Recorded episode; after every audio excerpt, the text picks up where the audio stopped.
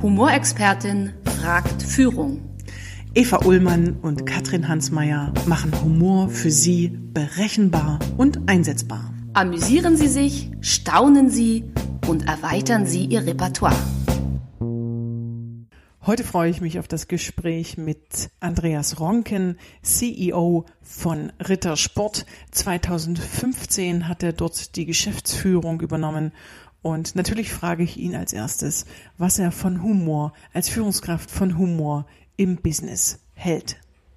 Ich beschäftige mich viel mit Führung, mit Leadership, wie, wie viele Manager, und ich mache ja. es aber wirklich auch mit Leidenschaft. Nur meine so persönliche Erfahrung mit Humor im Management ist, das ist super, wenn es richtig eingesetzt ist. Ja. ja. Zum richtigen Zeitpunkt, also macht diese Lockerheit, bevor man Meetings anfängt oder wenn es auch mal sage es mal, einfach so um die Stimmung locker zu machen, um die Leute einfach in dem Umfeld, dass sie performen können, dass sie sich vertraut fühlen. Ja, es schafft Vertrautheit und äh, dass, dass man auch so sein kann und dass es auch alles nicht so ernst ist, dass man auch, ähm, ich sag mal, vor allen Dingen nicht, sich nicht selber so ernst nimmt. Ja. Ähm, auf der anderen Seite der Witz an der falschen Stelle, ja, also auch im kulturellen mhm. Rahmen bedingt. Oder es gibt auch Organisationen, das könnte unsere Organisation auch so mal Sachen weglachen, die nicht zum Lachen sind. Mhm. Mhm. Also einfach so, man kann Probleme nicht lösen und dann mhm. wird man so äh, zynisch, dass man dann immer wieder sagt, naja, es ist halt so bei uns mhm. oder sowas, ja, oder wie auch immer, ja. Ähm, also ich finde Humor total interessant, also weil es ist auf alle Fälle eine ähm, ich sag mal, eine menschliche Seite, die, die auch irgendwo total herzlich ist und es gehört einfach ja natürlich auch zum äh, dazu zu menschlich sein und wenn man Menschlichkeit in die Führung einbaut, glaube ich, hat sehr sehr viele positive Aspekte. Man darf es halt nur nicht dann natürlich dann irgendwie sozusagen, es ist so wie viele Dinge, wie ein Werkzeugkasten. Ich ja. kann halt mit, mit der Bohrmaschine kann ich äh, gut äh, Löcher machen, aber äh, Nagel in die Wand schlagen ja. ist mit der Bohrmaschine schlecht. Bisschen schwierig, ja. Können Sie sich an eine Kleinigkeit erinnern? Also letzte, letzte Besprechung, letzte Woche, letzten Tagen, letzten Wochen, äh, irgendeine Kleinigkeit, wo Sie, wo Sie schmunzeln konnten oder wo Sie was gemacht haben? Ähm. Wir haben, wir, wir sind ja hier alle auf Du. Wir haben, wir haben, wir haben äh, immer äh, Situationskomik. Ja, also wir, ähm, äh, ähm, wir nehmen uns wirklich wirklich, also ich, ich selber auch nicht besonders, ich sag mal so ernst, wenn wir so im lockeren Umfeld unter uns sind. Wir tragen hier alle T-Shirts. Und das heißt also, wir haben sehr, sehr viele Dinge, die, die wo wir, ähm, ich sag mal, bevor wir ein Meeting äh, starten, gibt's meistens irgendwie so die so äh, kleine Sprüche oder oder auch solche Sachen wie jetzt kommt gerade der Personalleiter, na, da hast du oben einen Abdruck an der Stirn, hast du wieder auf der Tastatur geschlafen oder sowas, ja.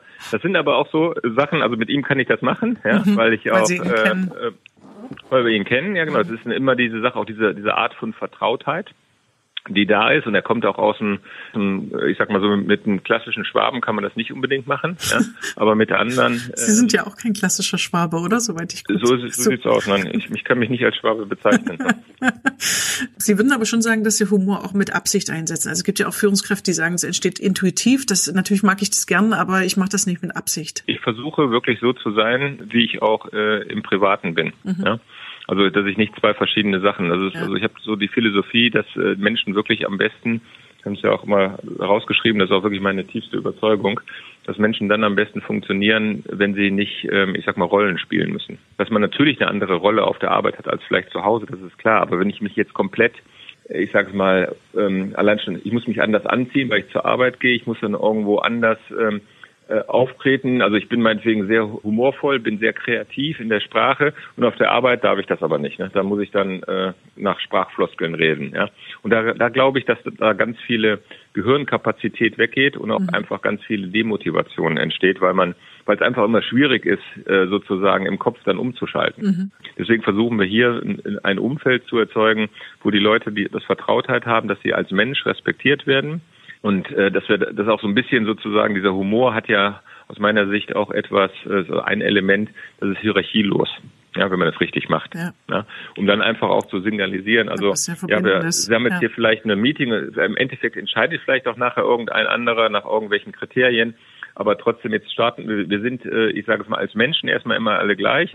Wir müssen vielleicht dann gleich nachher irgendwo in irgendwelche Entscheidungsrollen schlüpfen im schlimmsten Fall oder, oder im guten Fall das macht ein bisschen Gleichheit, ja. Mhm, es verbindet, ja. Also für mich hat es zwei Funktionen. Es kann verbinden, aber es kann auch distanzieren. Absolut. Jetzt jemand zu Ihnen sagt, Sie sind doof äh, und Sie sagen, da haben wir ja schon was gemeinsam, dann ist es natürlich auch erstmal ein, ein Statuskampf, den kann ich auch humorvoll kämpfen. Also für mich, das sind so die zwei zwei große Funktionen. Ja, Sie haben seit äh, knapp zehn Jahren sehr, deswegen bin ich ja überhaupt auf Sie gekommen, weil ich auch ein großer Fan von Ihrem Marketing bin, eine schöne Leichtigkeit von äh, in Ihrem Marketing, also von von der Marzipanik angefangen zu, äh, es wird erst wirklich bitter wird's erst, wenn die letzte Tafel aufgegessen ist, ne? Oder die Curry, das Curry-Arrangement von den von den Mini-Tafeln. Würden Sie sagen, dass sagen ein Teil Ihres Vertriebserfolges auch durch das humorvolle Marketing kommt? Die Marke hat das eigentlich jetzt schon in sich. Das ist, wenn Sie das weiter zurückverfolgen, in den 70er Jahren war das schon so.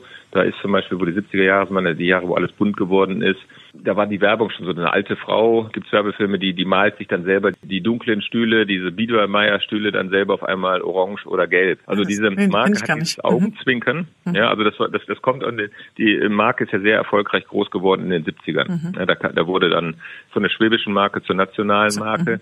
Und da hat natürlich, da wurde äh, auch der Weg genommen, dass man jeder Sorte eine Farbe gegeben hat. Und das hat natürlich genau den Zeittrend. 70er Jahre waren bunt, mhm. früher war alles äh, braun, jede Schokolade war braun von Sprengel und dann stand nur irgendwie drauf Traubennuss und Marzipan oder irgendwie Sorte.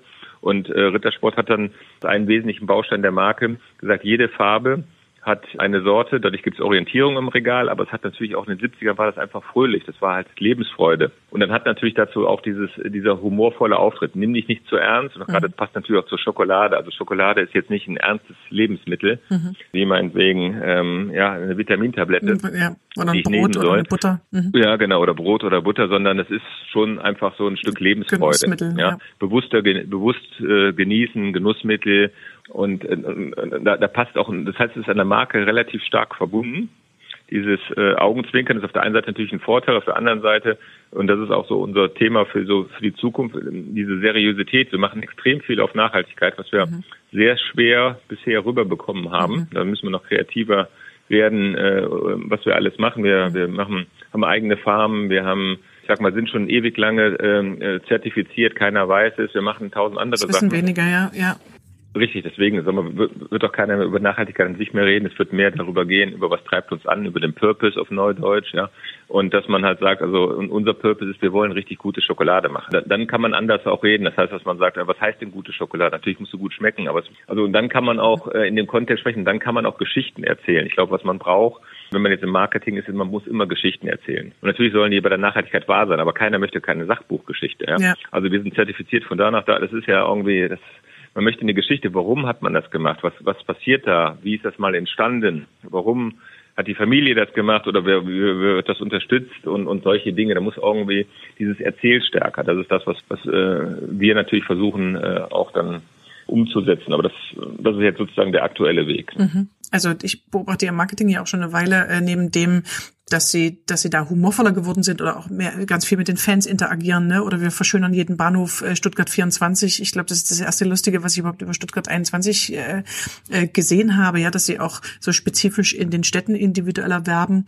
Aber neben dem haben sie auch sehr logische Entscheidungen getroffen, also gegen Fernsehwerbung und für große Plakatierung auf Bahnhöfen. Also auch viele Schritte, die, die glaube ich sehr klug sind und die jetzt nicht alle humorvoll sind, sondern was ich immer beeindruckend finde oder was ich in Vorträgen sehr oft sage, wenn ich ein Beispiel von ihrer Werbung benutze, nutze, ist, dass sie halt gut auch mit den Großen, gegen die Großen anstinken können. Also einfach, weil sie eine gestützte und ungestützte Markenbekanntheit haben. Die muss man ihnen erstmal als Mittelständler nachmachen oder die wünschen sich die großen Konzerne ja auch. Da können sie gut mitstinken. Ja, gut, aber das ist immer was, Ursache was ich, und, und, und Prinzip. Also wenn man, ähm, wir haben natürlich deutlich weniger ich sage jetzt mal, ähm, Werbemittel zur Verfügung, ja. äh, monetär als die, die Top-Konzerne. Unser größter Mitbewerber ist Mondelez, also mit Milka. Mhm. Ähm, und dann geht das nur, indem man irgendwo äh, polarisiert und äh, man sich natürlich auch äh, Plätze aussucht. Das, dadurch ist auch der Bahnhof entstanden, die im Endeffekt, die man belegen kann. Mhm. Also in der, in der TV-Werbung äh, mit 30 Millionen oder so geht man total unter. Da weiß mhm. man gar nicht. Die Leute zappen da weg. Wenn ich natürlich, was ich 200 Millionen habe, so Geiz ist geil, ja, mhm. dann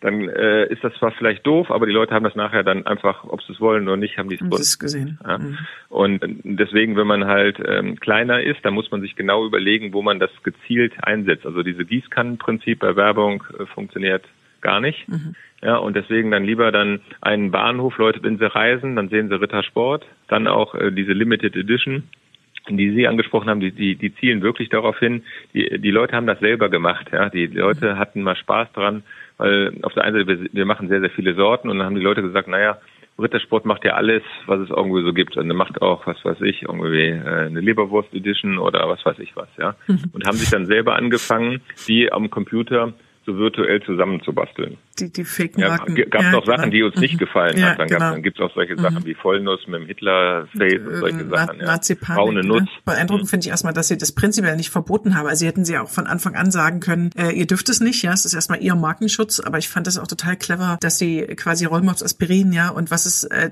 was ist ja noch Met oder sowas, was es auch noch gab, ähm, dass sie es trotzdem erstmal laufen lassen und natürlich nur ab einem gewissen Punkt sagen, äh, das verbieten wir, ja.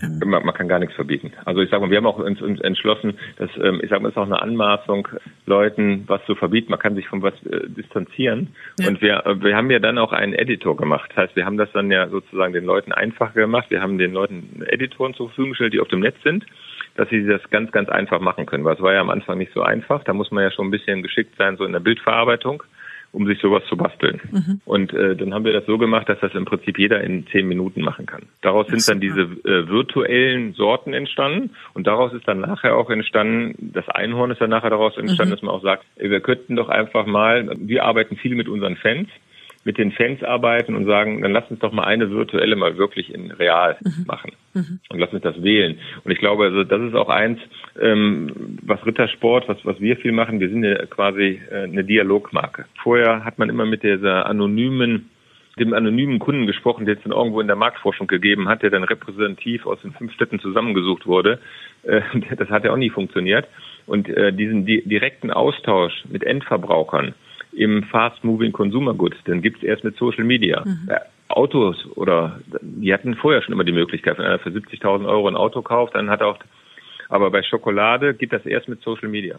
Und dann ist es natürlich auch deswegen ist auch Social Media so wichtig, weil Social Media ist natürlich ein Dialog. Ja. ist nicht eine One-Way. Ja. Eine Werbung ist so, ich mache eine TV-Werbung, auch ein Plakat. Das ist eine, eine ist ja keine Kommunikation ja. und kein Dialog. Das ist ein Monolog.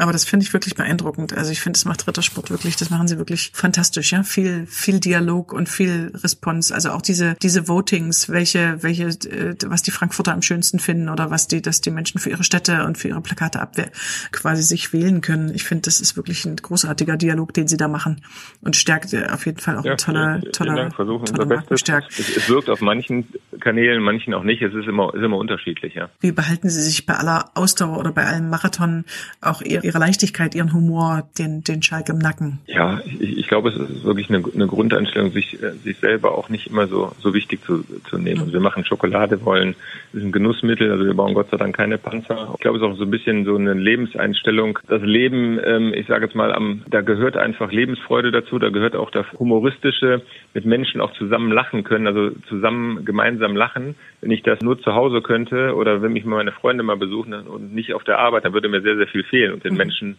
würde auch was fehlen. Ich habe viel Vereinssport gemacht, viel Fußball gespielt, mhm. viel äh, Volleyball, Badminton. Ich habe alle möglichen Sportarten in meinem Leben gemacht. Und da hat man eigentlich immer in Teams und im Sport lernt man das auch, dass man die höchste Performance hat, wenn die gewisse Leichtigkeit ist. Wenn man sofort anfängt zu verkrampfen, mhm. auch, ich habe auch Leistungssport gemacht, Verkrampfung geht gar nichts mehr. Da muss man sich sofort wieder locker machen. Man muss wieder im Flow sein. Dann kommt auch wieder Leistung. Und das ist im, beim Arbeitsleben genauso. Wenn ich Angst habe, wenn ich verkrampfe, und deswegen ist auch dieses in Meetings, wenn die auch mal so ein bisschen so, so äh, eingefahren sind, dann machen wir auch, komm, lass mal kurz Pause machen, mhm. mal Kaffeeautomaten, mal irgendwie einen Witz erzählen oder, oder einfach mal was erzählen, was, was war jetzt gerade, um einfach mal sozusagen dieses Total. Eingefahrene zu unterbrechen mhm. Und wieder mal in, in, eine andere Art von Flow zu kommen. Und das braucht, nochmal aufs Marketing zurückzukommen, um da äh, sozusagen auch immer auf Leichtigkeit und geistreiche neue Ideen zu kommen, braucht man diese Schleife ja auch immer wieder, dass man überhaupt auf gute Ideen kreativer kommt. Prozess. Ja. Ist ein kreativer Prozess und ist auch so ein Prozess, in dem man auch sich auch wieder wirklich gut erden muss, wenn das ist auch immer so die Gefahr, dass man sich viel zu sehr so intellektualisiert und mhm. abhebt, dass dann irgendwie, sag mal, sich da irgendwas zurecht äh, schustert, was halt wenig Bodenhaftung hat. Das wäre auch meine letzte Frage. So, Sie sagten auch in einem Interview, äh, Sie arbeiten, Ihre Produktion arbeitet streng nach einem Lean-Prinzip. Sie legen sich nicht viel auf Halde, sondern ganz schmal immer auftragsbezogen zu arbeiten. Sie haben es jetzt schon ein bisschen beantwortet. Wie schaffen Sie immer wieder auch Spielräume äh, fürs Durchatmen und für die Kreativität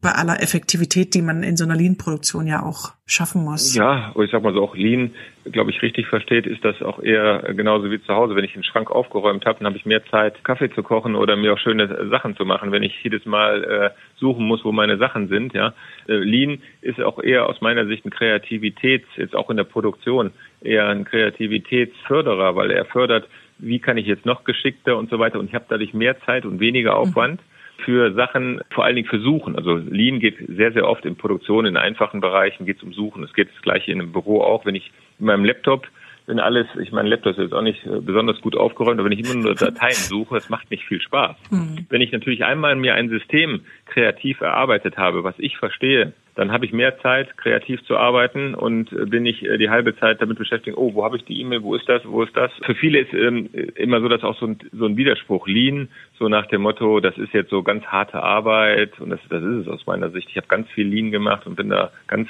viel unterwegs gewesen von den Anfängen an äh, 1993.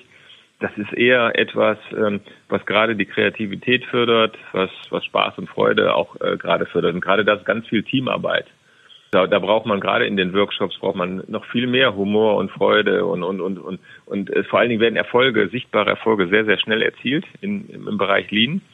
Äh, nicht nur in der Produktion, auch in der Verwaltung und, und das gibt dann immer zusätzliche Energie. Ich kann am besten denken auf dem Fahrrad oder, oder im Laufen, wenn ich mich jetzt hier hinsetze und habe einen Termin und sage, äh, Kreativitätstermin mit mir selber, also da kommt meistens wenig raus. Mhm. Und Laufen oder Fahrradfahren ist am besten Laufen, ist das, ist das allerbeste, weil ist das Gehirn durch, gut durchblutet. Ich nehme dann die, die Aufgabenstellung, Probleme mit und Laufen ist auch nicht so spannend.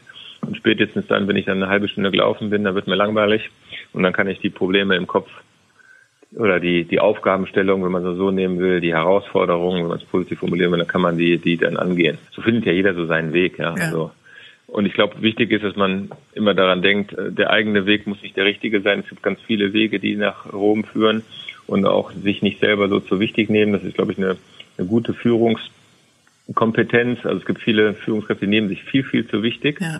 Die nehmen das auch alles viel zu ernst. Auch, dass sie denken, sie sind, sie müssen immer alles perfekt machen sie dürfen keine Fehler zeigen.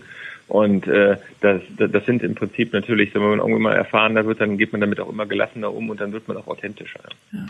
Super. Ja, ich glaube, vielleicht das letzte noch dieses, also Humor, ich sag mal, ich, ich habe im Nachhinein auch öfters mal, es kommt ja immer, wenn man äh, natürlich, also ich sag mal, Witze auf Kosten von anderen macht oder so diese, diese Karlauer Sprüche, die ja manchmal auch in vielen Unternehmen so, ähm, so, so da sind, ja. Also die, da lachen zwar äh, fünf Leute drüber, zwei nicht oder so, ja. Das ist ja auch, das ist so diese, diese andere Seite, ja. Also äh, Humor immer dann, wenn es im Prinzip menschlich ist, äh, würdevoll ist, äh, nicht differenzierend. Gerade jetzt, wir haben die Diskussion natürlich immer mehr, hier irgendwelche Randgruppen da Witzchen zu machen. Ist ja immer noch äh, nicht bei allen draußen. Und äh, also das ist also, das sind auch so die Dinge, die, die, die glaube ich, also wirklich versuchen, so diese gar nicht so mehr in diese Witze gehen, sondern mehr in die in die in diese Leichtigkeit, diese den Alltag einfach leicht zu nehmen, humorvoll zu nehmen. Ja. Das mal äh, darüber lachen zu können, dass die Kaffeekasse jetzt gerade umgekippt ist oder dass da wieder mal die Kaffeemaschine kaputt ist oder dass man ich glaube, dass solche Dinge da äh, machen das einfach so ich, ich habe auch schon, ich bin ein sehr spontaner Mensch, kann auch mal richtig Dinge raushauen, ja, aber das äh, überlege ich mir manchmal auch, also weil äh, Sie gingen an einem Sales Manager vorbei und sie mussten glaube ich niesen und der Sales Manager sagte Gesundheit und sie sagten, ach nicht so schlimm, ist eine Sales Manager Allergie. Da musste ich natürlich ja, gleich. Key Account Allergie. Äh, Key Account Allergie, genau. Und ich unterscheide für die Führungskräfte aber auch immer zwischen sozialem und aggressiven Humor. Also mir ist auch ganz wichtig, dass sie unterscheiden. Es gibt Humor, der ist einfach nur lustig. Von äh, jemand fragt mich, ist dein Haus kindersicher? Und ich sage, nein, eins, eins hat's doch eingeschafft. Also ich mache einfach was, was eine Überraschung ist. Oder jemand fällt was runter und ich sage, die Tasse war eh hässlich, super. Also so, so Missgeschicke umdeuten können, ohne dass ich sage, äh, in deinem Alter kann man auch Wasser nicht mehr so gut halten. Also ohne dass ich jemanden beschäme. Und deswegen lohnt sich für mich eben der genauere Blick. Und das möchte ich gerne so praktisch wie möglich in dem Buch auch zu fassen kriegen, dass, dass die Führungskräfte unterscheiden. Es gibt Humor, der, der, der, der schafft Nähe, der ist menschlich, der schafft Leichtigkeit. Ja. Und es gibt immer Humor, der verdeckt Probleme, der geht drüber, der ignoriert Probleme oder der, der beleidigt jemanden so. Wenn ich ihn nicht kenne, kann ich das nicht machen. Mit jemandem, den sie gut kennen, können sie das eben machen. Dann ist die, die Vertrautheit in der Beziehung eben doch noch mal ein, eine Grundlage, ob ich Humor machen kann oder nicht. Ja, ja absolut. Ja. Ja, hört sich spannend an, finde ich super. Ich würde das Buch mal lesen. Ja, ja gerne. Wann- das, wann das, kommt's raus? Wann äh, Im? Herbst, im Herbst, jetzt beim Springer. Ja, na, ich, Thema. genau, schicke Ihnen auf jeden Fall ein Exemplar. Und Sie sind ja mit drin. auf jeden Ja, Fall. perfekt. Tausend Also, Dank für Ihre Zeit. Dank, Gutes Dank, Schaffen. ne? Danke, ja, ne? schönen Tag. Ciao. Tschüss. Humorexpertin fragt Führung. Eva Ullmann und Katrin Hansmeier machen Humor für Sie berechenbar und einsetzbar. Amüsieren Sie sich, staunen Sie und erweitern Sie Ihr Repertoire.